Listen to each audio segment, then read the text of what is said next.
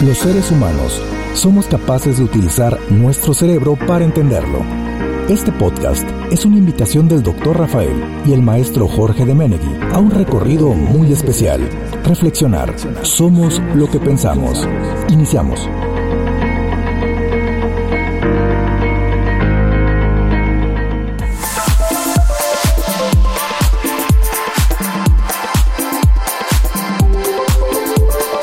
Buenas noches, buen viernes amigos de Radio Más. En el capítulo final de Cerebro Somos lo que pensamos, temporada 2. Vamos a hablar de algo que ustedes tienen contacto todo el tiempo con nosotros y es la música. Antes de presentar a nuestros invitados, dejarles un poquito esa duda de ¿por qué nos gusta tanto esos tonos ordenados en una cierta secuencia? ¿Por qué nos provoca placer? ¿O por qué hasta lo triste lo encontramos placentero? De ese y otros detalles vamos a estar hablando en Cerebro Somos lo que pensamos.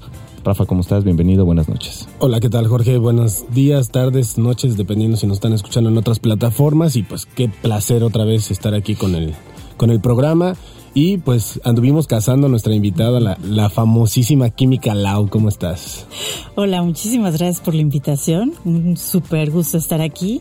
Y buenas tardes, noches o a la hora que sea que nos están escuchando. Bueno, si nos están escuchando eh, en vivo, son buenas noches. Son... Viernes 8 de la noche. Pero si nos están escuchando en streaming, venimos del futuro a decirles que todavía está chido. Rafa. Jorge, pues yo creo que es un tema fantástico y me gustaría empezar, ya sabes, de Con el reggaetón no. No, no, no, no, no vamos a empezar no, con alguna otra cosa. Les voy, a, les voy a mostrar una frase de Nietzsche. Sin música, la vida sería un error. Y por otro lado, les quiero presentar otra frase de Maya Angelou. Todo en el universo tiene ritmo. Todo baila. Y me gustaría completarla con algo como el, el cerebro, hasta las neuronas. Así es. Oye, es, es impresionante, eh, Lau, Rafa, amigos de la audiencia, cómo algo tan simple considerado por algunas personas puede hacernos movernos sin tanto contacto en cuestiones de habla, por ejemplo. Ya veremos más adelante la parte de la música que tiene también composiciones vocales, pero de entrada, yo sé que ustedes la han escuchado, pero Lau, ¿qué es la música? Es una definición compleja, ¿verdad? Sí. Porque eh, si hablamos en, si le preguntamos a cualquier persona, ¿no? Tú cómo percibes la música, qué es para ti la música, este, pues a lo mejor hablan como de ritmos, ¿no? Lo, lo que escucho cuando bailo, eh, lo que escucho cuando voy manejando, es algo que me hace sentir placer. Pero si hablamos a lo mejor un poco más técnico, tipo, digo, un, un poco a lo mejor desde la formación musical, ¿no? Es la, pues son eh, un ritmo, una melodía, una armonía que llevan un orden. Y algo que también es muy importante destacar son los silencios. Esos silencios que separan a las notas, ese silencio que tenemos al final. Y como no sé si ustedes vieron la película de este ah esta la es una directora Tar Tar, gracias, que está ahorita con la de maestro. Pero maestro, cuando, cuando ven ustedes la de, la de Tar, ella hace mucho énfasis en el silencio también, en cómo se detiene el tiempo, ¿no? Cuando dice la quinta sinfonía de Beethoven, no empieza con una nota, empieza con un silencio, ¿no? Entonces, eh, el silencio también es muy importante tomarlo en cuenta en esta definición de eh, un orden de notas de sonidos eh, y silencios que llevan eh, un ritmo, una armonía, ¿no? que están conjuntos en todo esto. Entonces, como definición muy, a lo mejor un tanto técnica, podría quedar algo, algo más o menos por ahí. Me ha encantado eh, cómo bajó el balón la doctora, ¿verdad?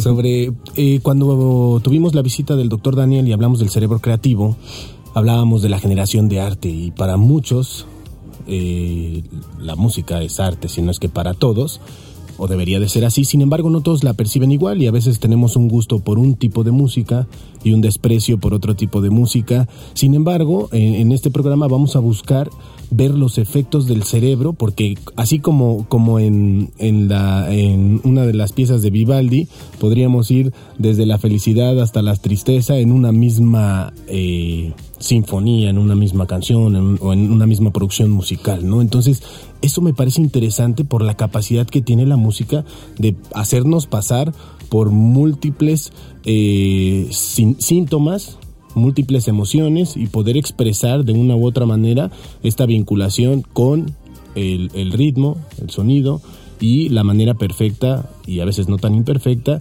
de conjugarlos al mismo tiempo, ¿no? Jorge, cuando nosotros eh, estudiamos eh, conducta, nos enseñan que existen dos tipos de conductas, ¿no? Principalmente, bueno, tres, las conductas innatas y las conductas aprendidas. Y mientras revisábamos el guion, yo le decía a Jorge, a ver, la tercera. hay, eh, son las adaptativas, al final de cuentas.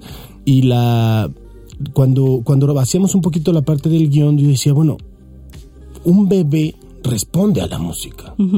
¿La música entonces será una cuestión innata, Lau?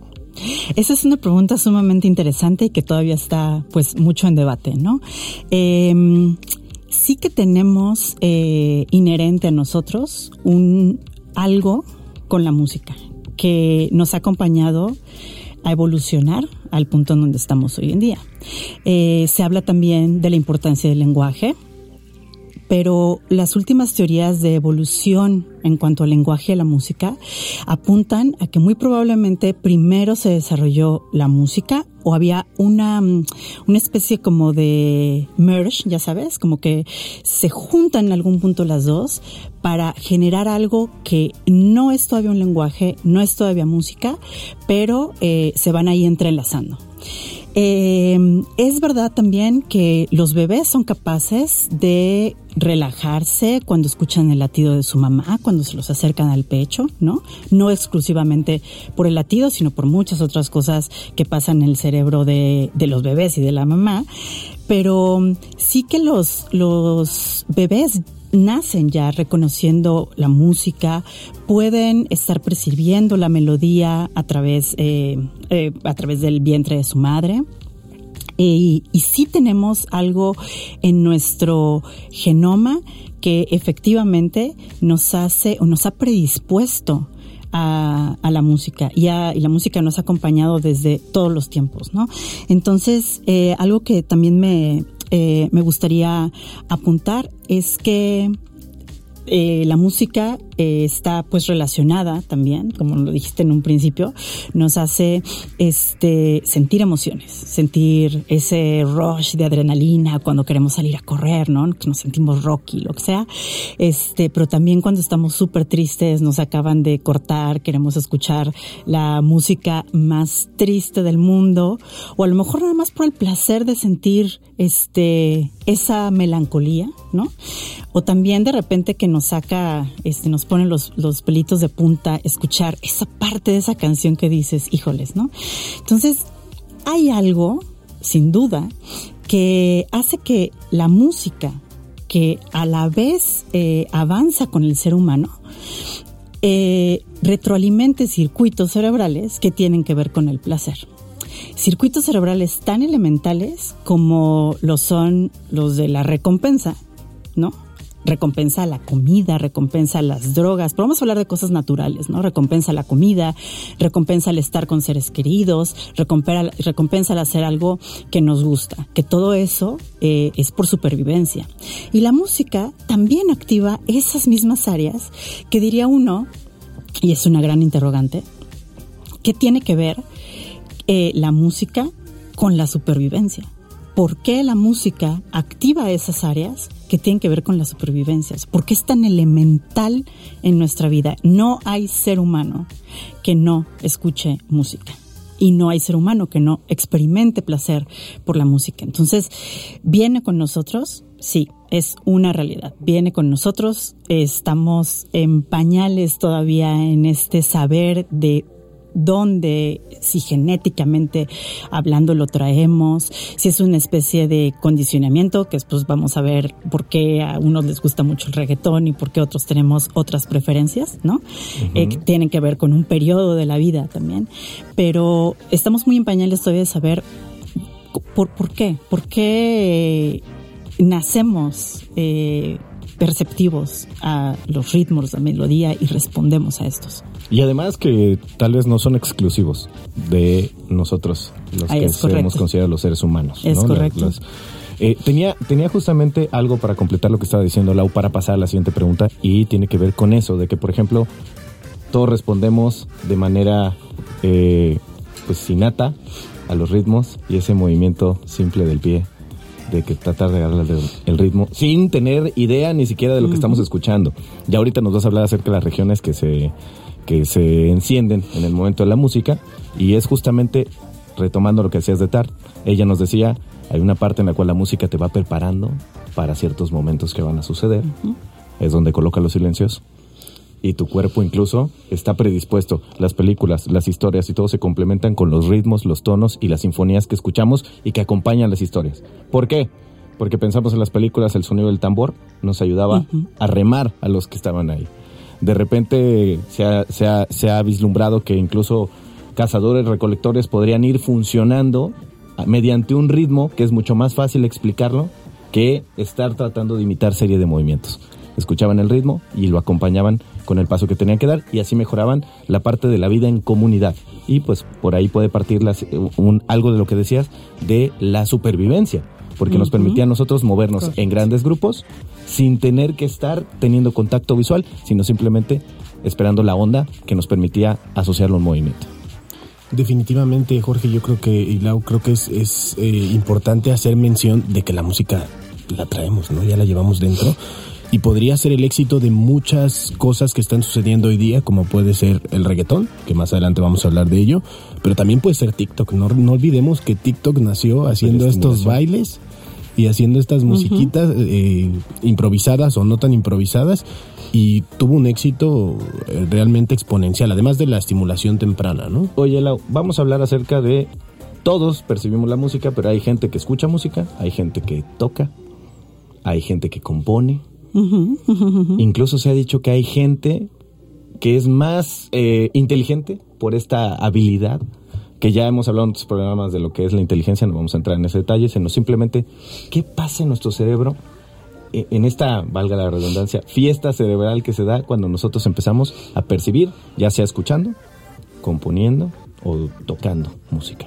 Eh, bueno, son, eh, sí es una realidad que involucra básicamente todo nuestro cerebro, ¿no? A diferencia de otras artes, a diferencia de otras artes, lo cual es, lo cual es este, importante rescatar, porque mm, eh, no eh, he estudiado a fondo otras artes como la escultura o la pintura, pero sí que cuando escuchamos, vamos a hablar como el, el papel este, pacífico, ¿no? No activo de la música, es recibir estas señales de notas, entonces pues ahí tenemos todo lo que es la corteza auditiva, pero de repente estas eh, señales de notas que percibimos a través de la membrana del oído, ¿no? Que es este una membrana que, que vibra y el cerebro lo transforma en este en, en, señales neuronales que a su vez procesan como notas musicales y las podemos percibir. También se nos, digamos, ilumina un área del cerebro que es la corteza motriz, la corteza motora. Eh, ¿Por qué? Pues porque percibimos un ritmo y en automático estamos predispuestos a querernos mover con el ritmo de esa música. Entonces, aunque estemos quietos y no nos vayamos a mover porque estamos, este, no sé, en un resonador, ¿no? Estos equipos donde pueden ver tu cerebro, cómo se activa tu cerebro, este, simplemente eh, se activa por este querer moverse, nada más por querer, ¿no? Pero también, como cuando escuchamos música, empezamos a recordar, ¿no? Ah, claro, de repente me acordé de mi exnovio, de repente me acordé de mi mamá, o de repente me acordé de alguna parte de mi infancia. Y entonces se ilumina otra parte del cerebro que es el hipocampo, ¿no? Que tiene que ver con los recuerdos.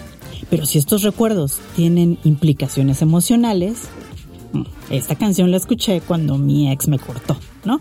Justo estaba sonando este, esta canción de fondo cuando mi ex me cortó, pues entonces también se iluminan áreas límbicas, ¿no? Que son estos sentimientos de, pues se libera, eh, que serotonina, noradrenalina.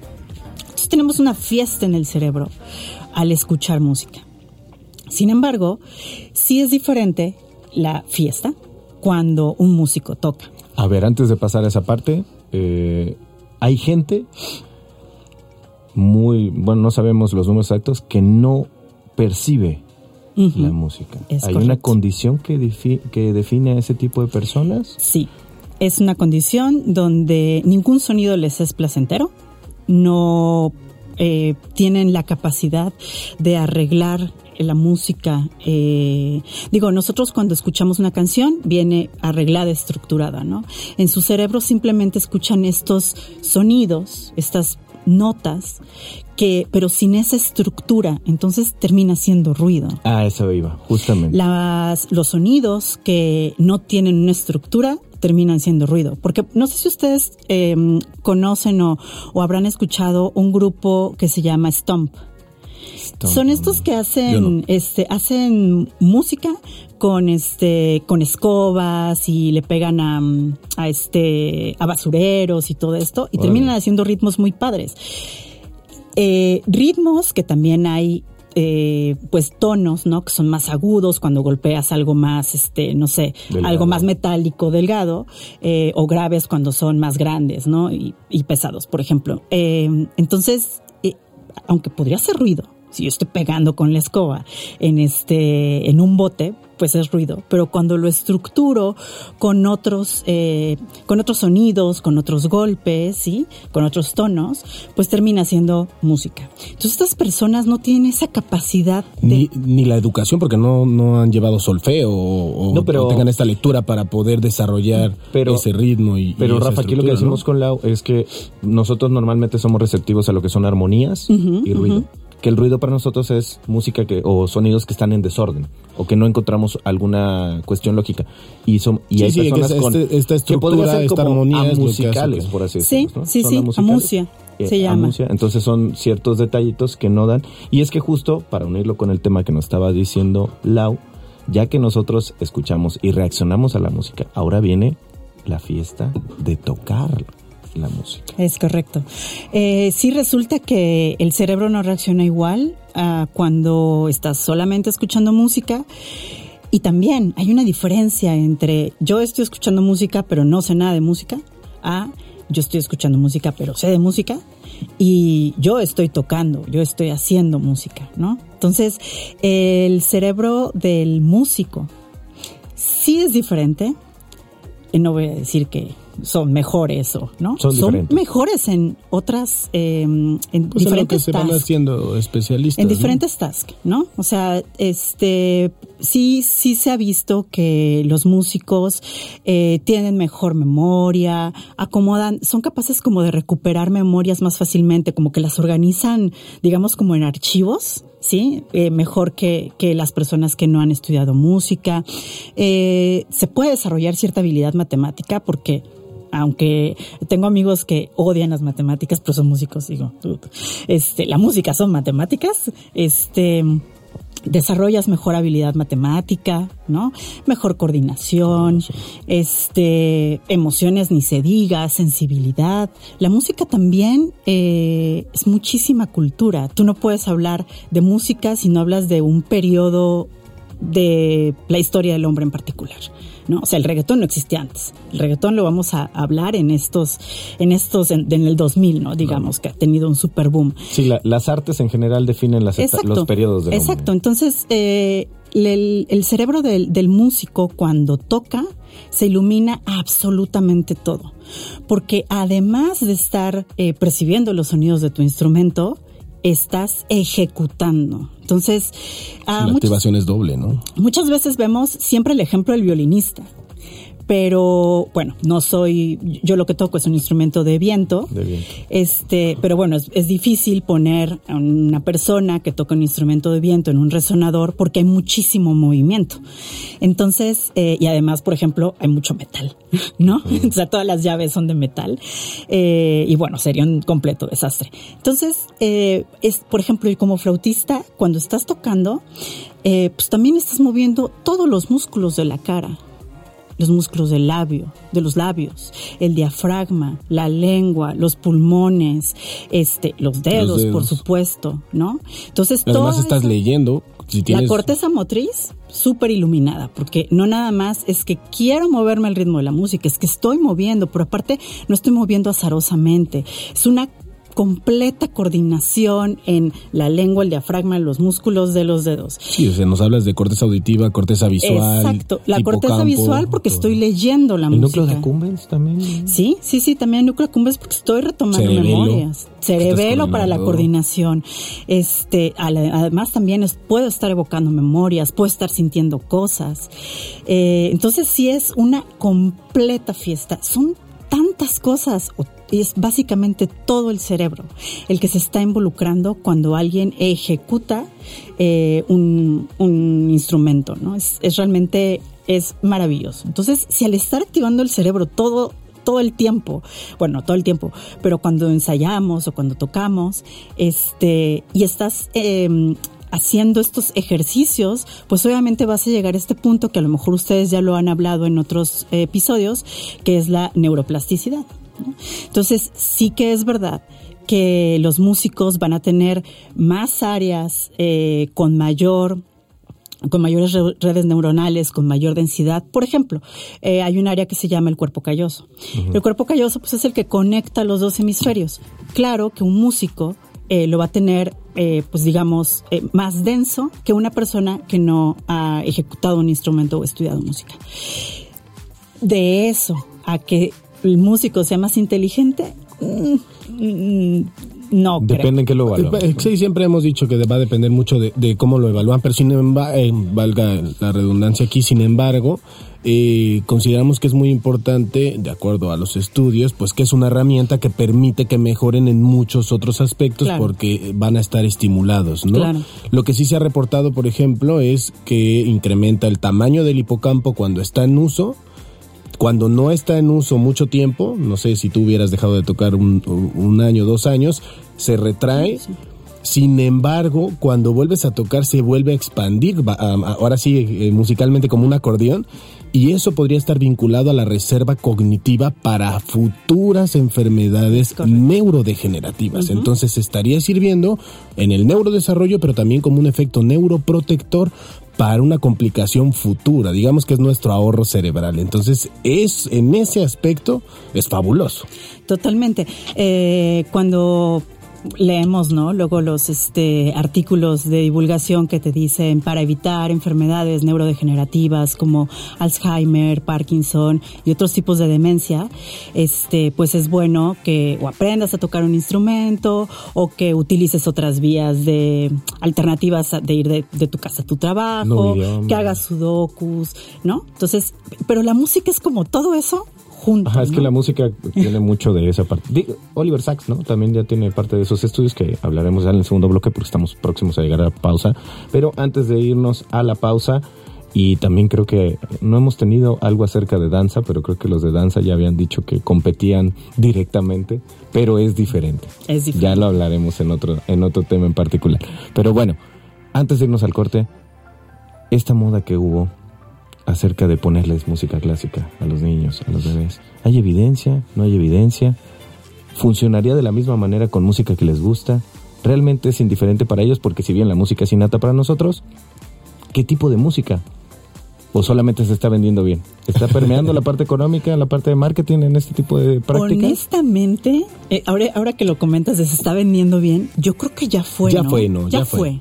No, no me acuerdo en qué años fue que era el Baby Mozart boom, este, pero ya fue, ya, ya se vendió y, y Ya se perdió. ya se perdió. No, no sé si perdido, pero ya no tiene ese boom. Ya no tiene ese Pero boom. sí, tiene, sí se hizo una fama, ¿no? Sí, cañón. Sí, sí, sí, ya veías a todas las mamás comprando los discos de Baby Mozart, ¿no? Y poniéndoselos en este los en audífonos en, en el vientre. Me gustaría a- aportar esto, que recientemente leí un artículo con un instrumento, solo que no me acuerdo cómo se llamaba el instrumento, se lo- no quiero equivocarme, pero lo que hacían era una, eh, eran casos de bebés prematuros. Y eh, dentro de la dentro de la incubadora o, o del área donde estaban les les ponían con cierto ritmo este instrumento que, que se los debo porque no era muy conocido y lo que hacían era simular los ritmos del oleaje para simular el corazón de la madre dentro del vientre y empezaban a identificar cambios en el ritmo cardíaco, en la respiración y que en cierto tiempo lograron acelerar eh, el proceso de maduración de los bebés.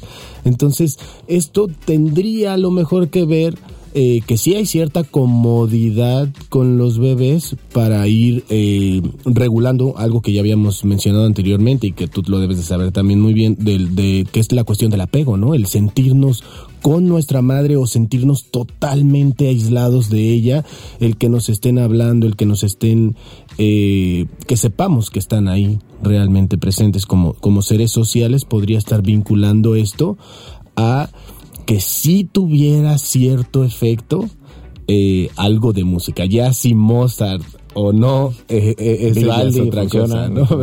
Pero, definitivamente no hay que ponerle eh, Alexis y Fido y cosas de esas al bebé. No sabemos, es que hay gente que sí lo hace, ¿no? va, a acelerar mucho el ritmo, va a acelerar mucho el ritmo cardíaco. Rafa escuchaba eso. Pero también escuchó. Pero ya de adulto. pero ya de adulto.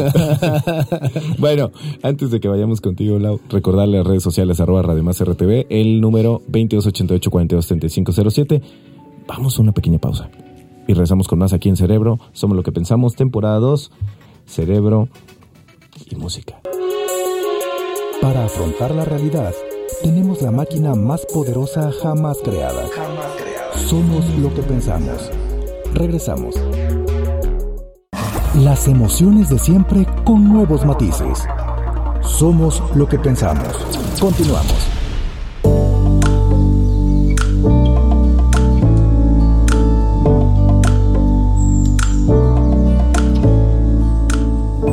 Ya estamos de vuelta en Cerebro, somos lo que pensamos, temporada 2, Cerebro, la fiesta musical, la fiesta cerebral con Lau, la química Lau que nos acompaña el día de hoy, Rafa que sigue con nosotros, desafortunadamente.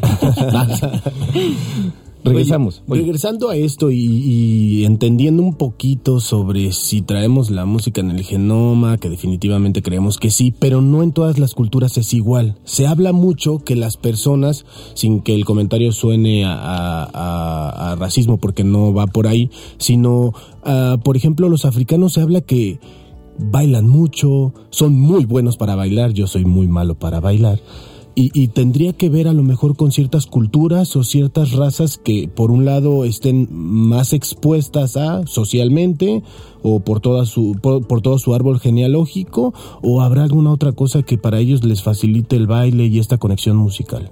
Contexto, ¿no? Creo que y, bueno, sí está eh, reportado, ¿no? Que para empezar, este, la música que nosotros escuchamos en un periodo crítico en nuestro desarrollo, que también es muy importante decir, eh, ahorita que hablábamos de neuroplasticidad y de eh, desarrollar estas maravillosas habilidades que te ofrece el tocar un instrumento, hay periodos críticos, ¿no? igual de esta manera, hay periodos críticos donde la música que nos envuelve en nuestro entorno, eh, culturalmente hablando, pues influye en eh, pues nuestro comportamiento después y nuestras preferencias que la tocaremos más al rato, esas preferencias musicales. Entonces, este sí es verdad.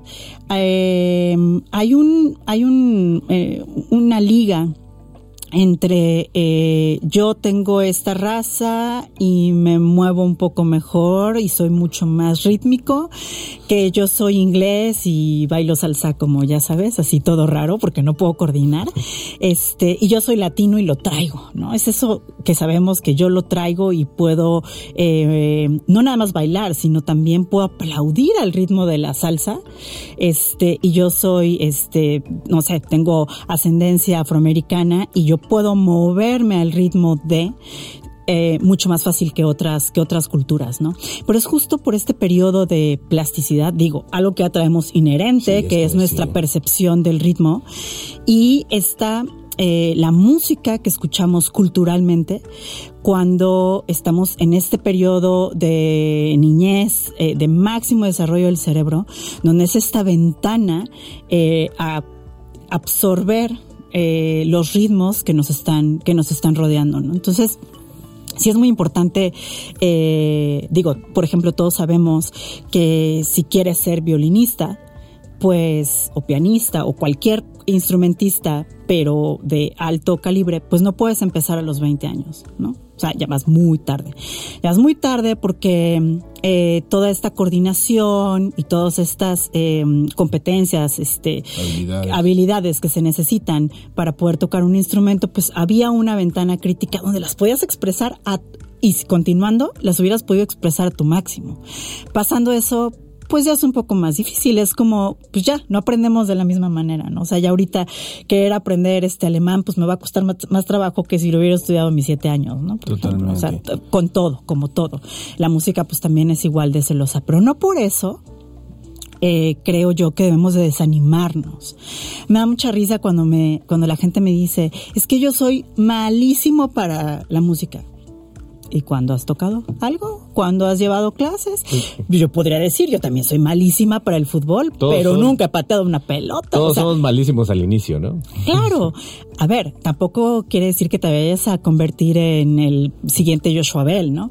Pero, pues, lo- a lo mejor lo disfrutas, ¿no? Este, dices, ay, pues ya puedo tocar algún ese instrumento. Y, el, y, y el- el- lo que representa emocionalmente. emocionalmente. El poder. Claro, la reserva cognitiva sí, también que de la, de la que hablas, ¿no? Entonces, este, aunque hayan pasado estos periodos de experiencia de donde a lo mejor ya no voy a aprender a bailar bien porque pues no soy afrodescendiente y porque este, pues ya estoy un poco más este a mitad de mi vida, pues de todas maneras hay que darse, hay que darse el chance, Sí, los beneficios ahí van a estar.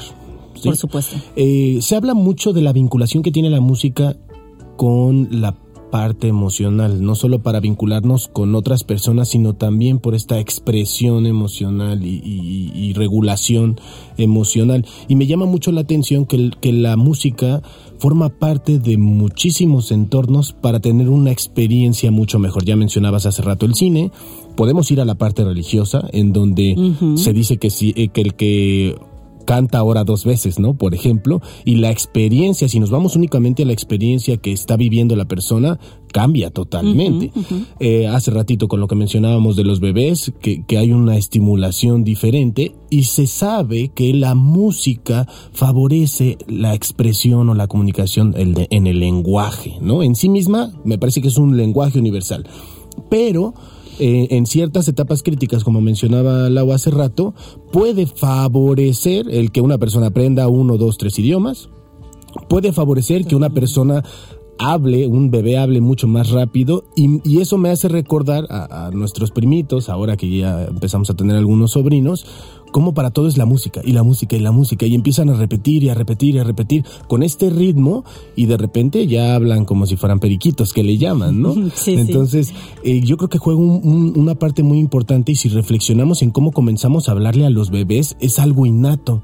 Les hablamos con una voz que normalmente no sería como con la que nos estamos comunicando ahorita. Lo hacemos más cantado y lo hacemos con mucha mayor Histriónico. expresión, ¿no? Mucho más histriónico, ¿no? También. Sí, sí, totalmente.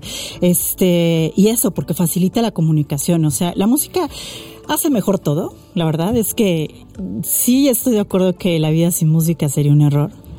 Eh, a lo mejor muchas personas no lo no se dan cuenta, no lo perciben, no están como tan conscientes de eso. Pero hace mejor todo, facilita la educación, o sea, cuántas canciones no nos enseñan en el kinder, cuántas eh, oraciones de, en religión, ¿no? No se aprenden a través de, de la música, como lo mencionabas. Eh, y, creo que es eh, del aprendizaje puede ir en la enseñanza puede ir muy de la mano y hacer este que algo sea mucho más fácil de tanto de memorizar como de entender. Y de disfrutar, a Por final de cuentas. Si- estoy aprendiendo, seguramente va a ser más fácil aprender cantando. ¿no? Ujú, Sí, Justo, totalmente. justo acaban de tocar un tema de lo que nosotros hacemos aquí, que es prácticamente ponerle música a la información para que sea la primera opción cuando estás escuchando algo.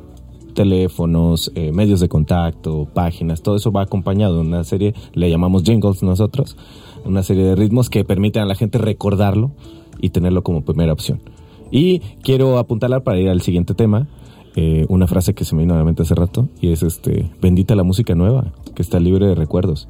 Ah, sí, Porque- sí, sí, por y de traumas. Por supuesto, por Así que qué bueno es escuchar, expónganse lo más posible a música nueva cada vez, para que no estén evocando casi siempre recuerdos. Si son buenos, qué padre, pero algunos no son tan No, placenteros. hay canciones que no podemos escuchar ya nunca más. A veces escuchamos música triste. Hay- sí, hay canciones que ya no podemos dejar de asociar a personas. Pero también la música cura. La música nos puede ayudar a sanar. Hay cosas bien interesantes. eh, Nuevas, además, ¿no? muy nuevas con respecto a la música y su poder curativo, ¿no? Este, desde hablar de que la música nos puede sacar o hundir de esta eh, casi depresión porque nuestro novio nos cortó, hasta este, este, mm, hasta problemas tan, tan graves, ¿no? Como lo son una demencia, Parkinson y Alzheimer, ¿no? Entonces, la música se ha estado utilizando en los últimos años como parte de parte de, no la cura per se, pero sí un complemento a tratamientos de enfermedades neurodegenerativas como lo son pues Parkins- Parkinson y Alzheimer. Sabemos que el Parkinson, el Parkinson pues es un, problema que se centra en un área del cerebro que se llaman ganglios basales. Hay una deficiencia eh, y un problema ahí de circuitos que, que involucran un neurotransmisor que se llama dopamina. Y también, de, eh, como les comentaba al principio, cuando nosotros escuchamos música, pues se disparan también estas áreas eh, motrices. Una de estas áreas también son los ganglios basales, porque son los que eh, predicen un movimiento, por así decirlo. Hacia, hacia dónde nos lleva un movimiento. Un movimiento no nada más de bailar, sino de, de tomar un, tomar un vaso, ¿no? Este, caminar de manera coordinada. Una persona con, con Parkinson llega a un punto donde ya no puede caminar rítmicamente. Sí, recordarles que el parque, a la audiencia que el Parkinson se caracteriza por estos movimientos incontrolados, Exacto. ¿no? Sí, que, que sí, pueden sí. ser en la mano, en la pierna o en algunas otras. ¿Y cómo la música los puede, puede ayudar a estas personas con Parkinson? Bueno, pues se han establecido terapias donde eh, a los pacientes se les eh, pone música y ellos ubican, eh, ellos pueden volver a moverse rítmicamente al ritmo de la música. No para caminar, no para tomar un vaso, no para abrocharse un botón, pero sí para moverse con el ritmo de la música. Eh, se han observado también mejorías en la coordinación de estas personas cuando además de su tratamiento eh, médico se les ayuda con esas terapias musicoterapia, ¿no? Con esta musicoterapia. En el caso del Alzheimer, se visto también que las, las personas, este, pues Alzheimer recordarán que es esta, esta enfermedad donde pues la gente empieza a olvidar cosas, unas eh, más que otras, ¿no? Las memorias episódicas, que son las que tienen que ver con nuestra experiencia propia, son las que más permanecen en estos pacientes. ¿Por qué? Ah, porque tienen que ver con tus emociones. Entonces, eh, la música tiene que ver con tus emociones. La música ilumina estas áreas que hablábamos al principio, estas áreas del cerebro que son de emociones. Entonces, si a un paciente con Alzheimer lo estimulas con música, estimula esta área de los recuerdos que tienen que ver con sus emociones y empieza, ah, esta me recordó a mi eh, primer amor de secundaria, ¿no? O esta me recuerda a mi abuelita. No se acuerda que ella comió, pero sí se acuerda de todas estas eh, cuestiones. Sin embargo, sí se ha, se ha observado que al estimular eh, recuerdos ajenos, ajenos en tiempo, episódicos, tienen que ver con él mismo y con sus emociones, también se mejora un poco y en cierta medida eh, la memoria eh, a corto plazo. ¿no? Entonces hay, hay, hay una relevancia en, en todo esto. Y eso me parece bien interesante volviendo a la parte del estado de ánimo, porque estas enfermedades, pues producen también una depresión mucho más acelerada en este tipo de personas, no solamente por la edad, sino por la condición en, en donde ya no soy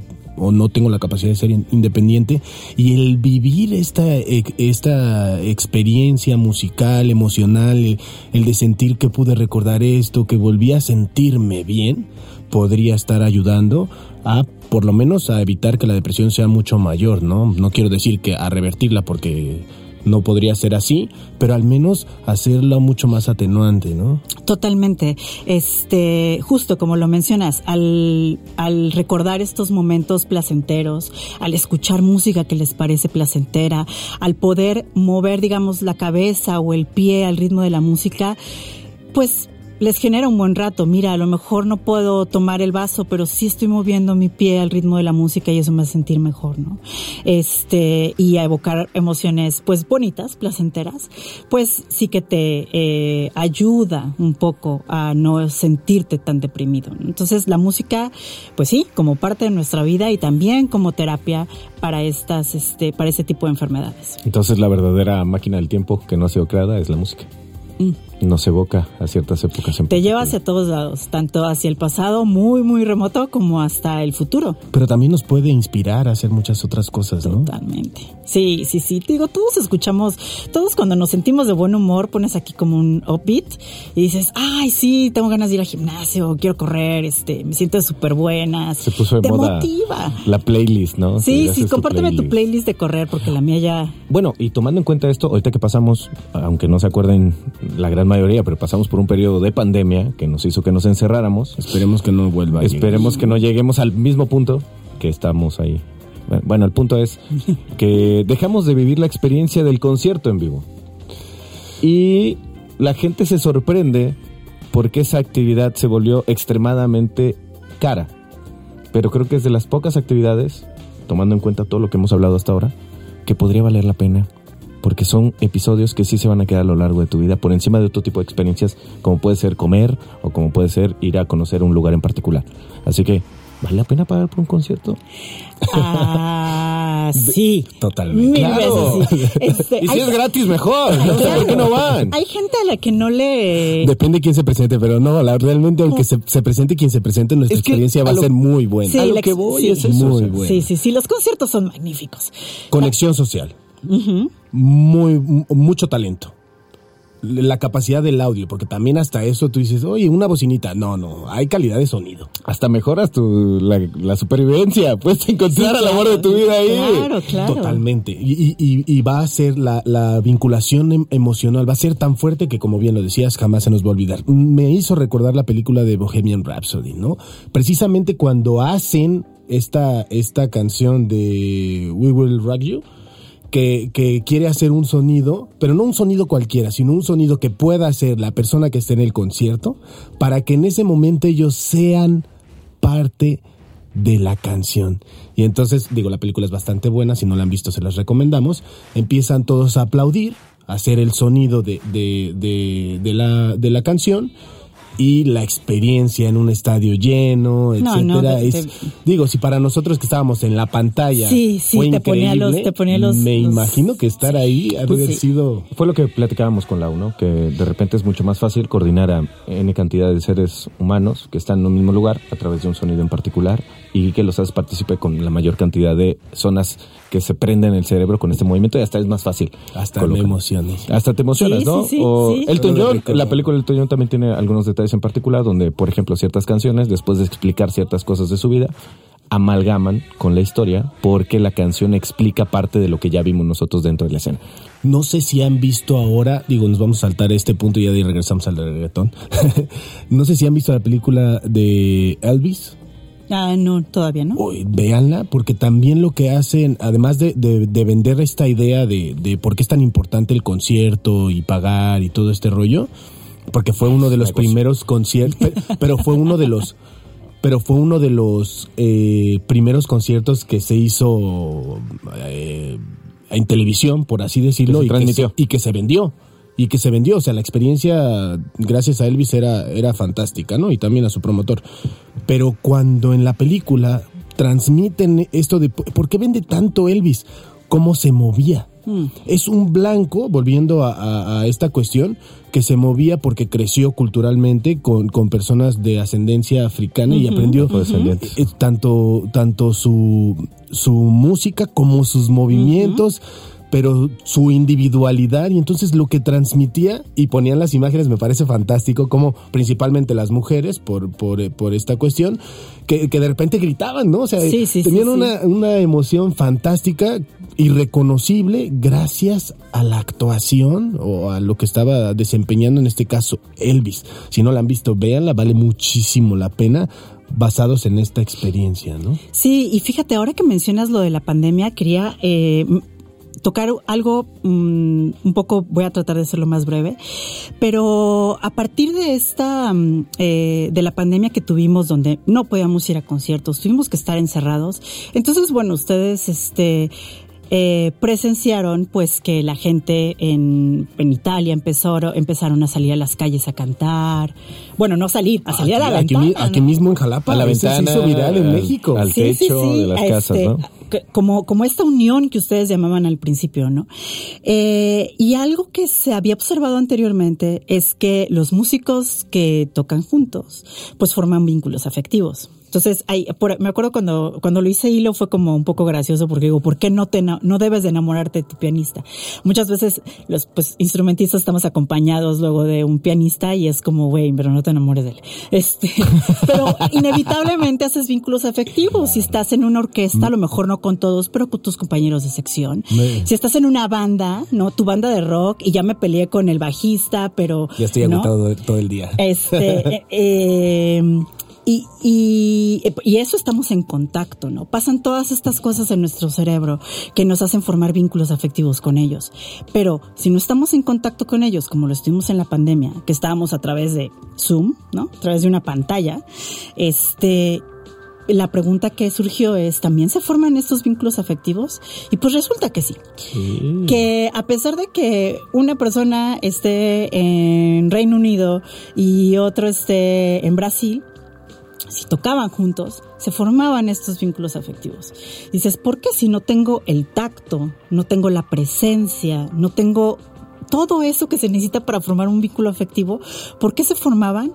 Y pues la respuesta es la música, ¿no? O sea, el, llega un momento en que se sincronizan los latidos, la respiración, hay una cuando estás tocando con, con alguien es que estamos hechos de ritmo. hay, así como ustedes aquí tienen sus, sus lenguajes no de acorte y falta tanto y lo, lo, que sea nosotros también tenemos una este marcamos el ritmo, nos movemos, va, llevamos el, el, ritmo de cierta manera con nuestro cuerpo, nos miramos. Sincronizan. Sí, ciertas. sincronizamos, respiramos juntos al mismo tiempo claro. para dar una entrada, para decir aquí va una pausa, que hay un silencio, se respira, pero eso también se hace a distancia. Y eso forma vínculos afectivos. Ya, ya casi estamos hablando de la teoría sintérgica de Jacobo Green. ¿no? pero eso es bien interesante. No, pero sí te puedo decir algo que más que un eslogan es una realidad. La música nos une. Ah, La totalmente. La música yo creo que sí es el vínculo que nos une independientemente que estemos físicamente o no en algún lugar porque permite sincronizarnos a larga distancia. Totalmente. Para terminar con las recomendaciones de películas, y unas que hablamos, me gustaría decirles sobre la película de Disney, que también le gusta mucho a Jorge, de Soul, porque sí, claro. no todos la entendieron. Ajá. O al menos en mi entorno les preguntaba, ¿y te gustó? Y no, medio me dormí. Yo decía, ¿cómo me puedes decir eso? Estuvo fantástica, además de que musicalmente era muy buena. Sí, mucho creo, jazz, ¿no? Creo que tiene, sí, creo que tiene cosas interesantísimas. August Rush, un niño músico callejero, bastante genio, y, y que creaba música, ¿no? Uh -huh. Que también puede inspirar bastante. Eh, escuela de rock, ¿no? ¿Cómo, ah, sí. cómo puede cambiar Eh, una los persona vínculos, después de sí, totalmente. Tal que ya la había mencionado a, hace un momento, y otra que me gusta mucho, eh, se las recomiendo también, es Whiplash. Sí, no tanto a lo que estamos hablando, pero uh, es, es, bastante buena Whiplash sobre me gusta. Sí, muy buena. Este, por, por, hasta en ciertas partes me hace reír del estrés que genera, pero bueno, no, la, la, vida del músico no es así. Digo, sí hay maestros de música y podríamos tener un programa sobre eso, pero eh, bueno, no deja de ser una, una película, ¿no? No, no es, no es así. Tenemos que dramatizarlo. Pero ¿no? también puede ir, o sea, es no verdad. cierto, que, sí cierto. No, es, no algunos es cierto, casos. sí cierto, pero sí es verdad que, que esa también. El nivel, también el nivel. No, el y el vínculo que se forma con tu maestro, claro. mira, es que termina terminas, es, termina siendo una terapia cuando estás con tu maestro de música y hay una buena relación, ¿eh? O sea, porque todo como llegues emocionalmente a tu clase de música es como como va a salir. O no sale lo que ensayaste en casa y en casa te salía súper bien. entre los músicos tenemos esta broma de maestro. Le juro que en mi casa me salía. Y sí, en mi casa me salía, pero hoy no me siento bien. Eh, ya este, no sé, ya recibí un mensaje que no me gustó, ya vengo aquí, estoy estresado, ¿no? Y, y ellos pueden ayudarte mucho a que eso sea un, este, un pasaje fácil o, o no sea así. Bueno, sí, la modulación de las emociones. Exacto. En la, parte de la música. Jorge, se nos acabó el tiempo. Estaba pensando en las iguanas, cómo mueven la cabeza. Sí, claro. Pero bueno, ya nos vamos. Eh, se acabó la temporada pero seguramente amenazamos con regresar. Amenazamos con regresar. Lau, mil gracias de verdad por tenerme aquí. Ha sido un placer. Por la ¿eh? invitación. Muchísimas No le pusimos gracias. música, pero le pusimos lenguaje y creo que quedó bastante bien. Muchas gracias a todos. Recuerden, arroba Radio Más RTV y si quieren escuchar la repetición del programa, lo pueden hacer en SoundCloud, en Spotify y en TuneIn Radio. Nos escuchamos la próxima. Cerebro, somos lo que pensamos, temporada 2. Somos lo que pensamos. Es un programa producido por Radio Más, con las voces de Jorge y Rafael de Menegui. La producción está a cargo de Jorge Mazuric, la voz off de Víctor Mortera. Nos escuchamos la próxima semana con más de lo que nuestro cerebro quiere que reflexiones.